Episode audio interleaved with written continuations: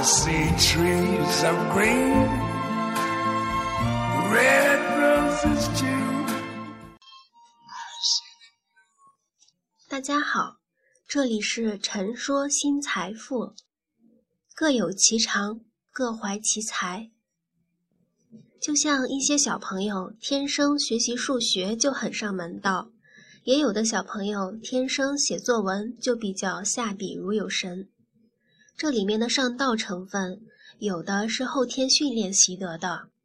我执着地认为，兴趣是上天赐予基因的厚礼。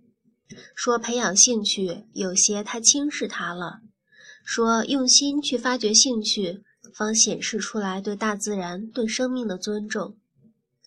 如果一个人不是顶级聪明，且毅力异于常人的话，是很难把所有的学科都学得得心应手的。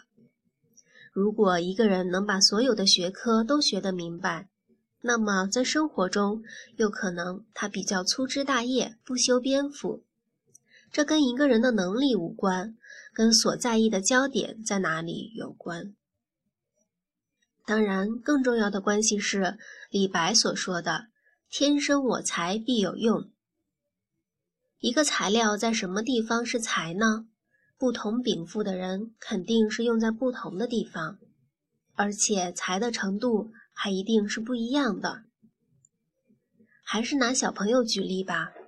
小朋友有的就是在文化课上比较擅长，有的人在运动上比较协调，有的人在音乐上比较有感觉，所以他们成长的过程中，有的人善于去学习一门新技术，有的人善于结识一帮新朋友。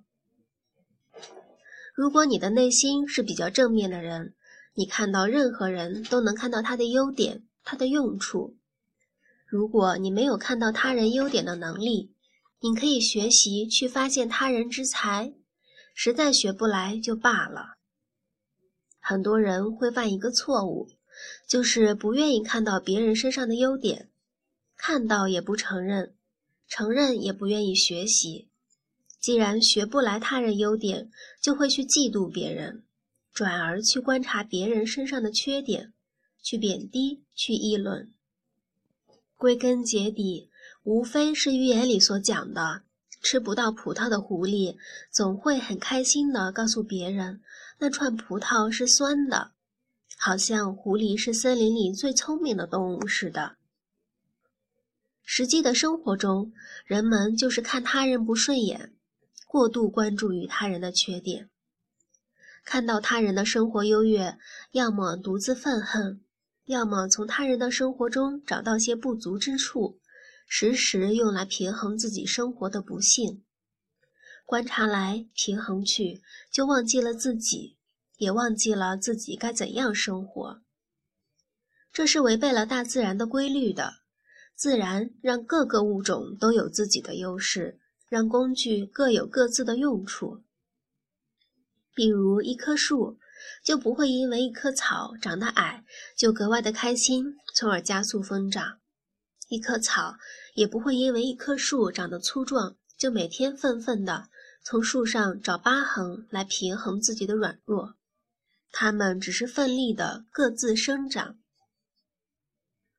如果你的优点是善于做手工，那么学习比如木匠相关的技术知识可能会比较容易一些。如果你是一个木匠，非要每天观察一个业务员如何一败涂地，这是南辕北辙的自我安慰，不会帮助你成为一个德艺双馨的快乐的木匠。一个学生特别想在游戏开发上做一些成绩，而父母强迫他学习工程科目，原因是父母想成为工程师的话，虽然父母认为他们的家庭里。有成为工程师梦想的种子，但这也是不遵从自然安排的例子。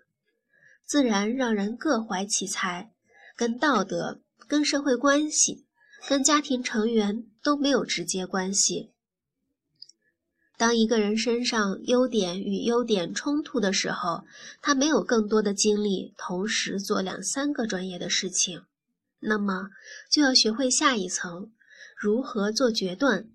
如何有一定的眼光去取舍，也就这个时候才轮到智力测试。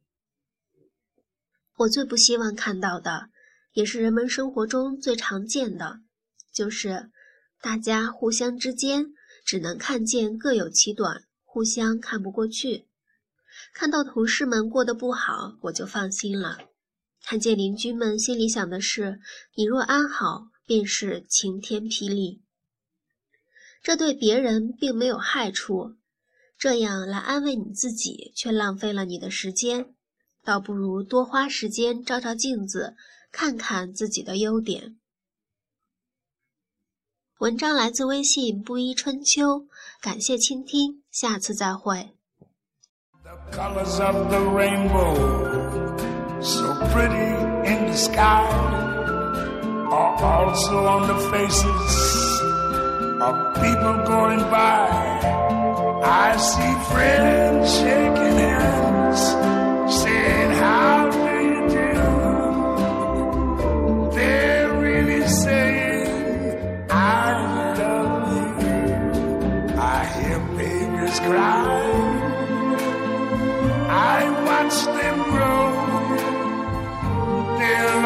Much more than I never knew.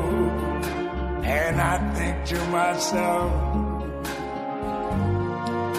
what a wonderful world. Yes, I think to myself.